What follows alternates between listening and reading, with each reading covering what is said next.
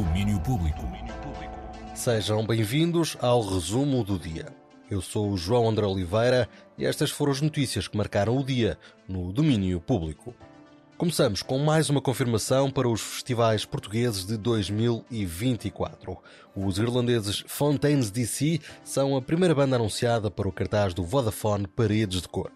A banda, que em 2022 lançou Skinty Fia, vai atuar apenas pela segunda vez em território nacional, depois de, nesse mesmo ano, ter estado no Nós Alive.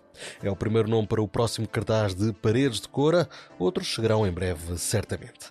Em 2024, o Festival Minhoto realiza-se de 14 a 17 de agosto. Seguimos para o Porto Pós-Doc. O festival está a entrar na reta final, termina no sábado, mas ainda há muitos e bons filmes para ver.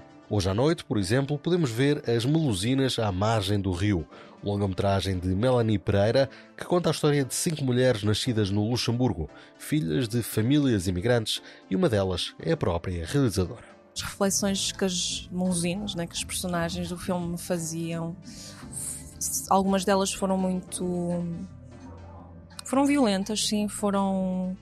eu digo que foram espécies de bufetadas para, para mim porque hum, trouxeram-me uma perspectiva de Luxemburgo que eu não tinha, trouxeram-me uma perspectiva de Portugal que eu não tinha, trouxeram-me uma perspectiva sobre a minha identidade que eu não tinha e foram coisas que eu até digo no filme, foram coisas muito duras de aceitar na altura e eu senti mesmo que de alguma forma a Musina me estava a castigar e, e, também cheguei à conclusão que eu se calhar estava a querer usá-la um pouco da mesma forma que o a tem usado. Melanie Pereira sobre as melusinas à margem do rio, filme que passa hoje às nove e meia da noite no Passos Manuel, inserido no Festival Porto Pós-Doc, que tem o apoio da 3. Não é bem cinema documental, mas é televisão que problematiza a realidade.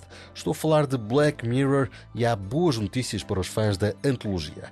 A série terá sido renovada para uma sétima temporada. A notícia é avançada pela Variety, que diz que a série de ficção científica vai começar a ser preparada pelo criador Charlie Brooker ainda este ano. Para já não há informação sobre possíveis elementos do elenco, apenas se sabe que a equipa de produção continuará a ser composta por Brooker, Annabelle Jones e Jessica Rhodes.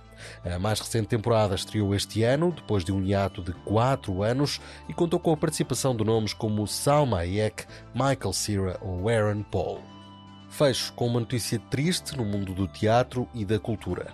Morreu o encenador Carlos Avilés, vítima de doença cardíaca. Teve uma longa carreira no teatro, que começou como ator em 1956 e desde cedo começou a escrever, dirigir e encenar várias peças.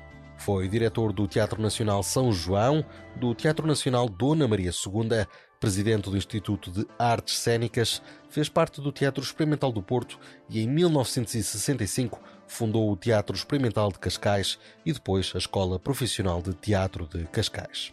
O ator e encenador Diogo Infante diz que Carlos Avilés é uma figura fundamental do teatro português. É necessariamente uma enorme perda. O Carlos é uma pessoa absolutamente incontornável no panorama cultural e, nomeadamente, no teatro em Portugal. Um, dedicou décadas da sua vida a esta arte, não só com a fundação do Teatro Experimental de Cascais, mas também com a sua passagem pelo Teatro Nacional Dona Maria II, onde foi diretor uh, cerca de 10 anos ou mais, um, influenciou gerações, variedíssimas gerações de atores, era um homem completamente apaixonado uh, por aquilo que fazia, pelos atores, pelo trabalho que desenvolvia, um, e isso contagiou, contagiou-nos a todos, fundou uma escola que ajudou a formar mais jovens atores e a dar-lhes a possibilidade um, de sonharem com esta profissão. Diogo Infante sobre Carlos Avilés,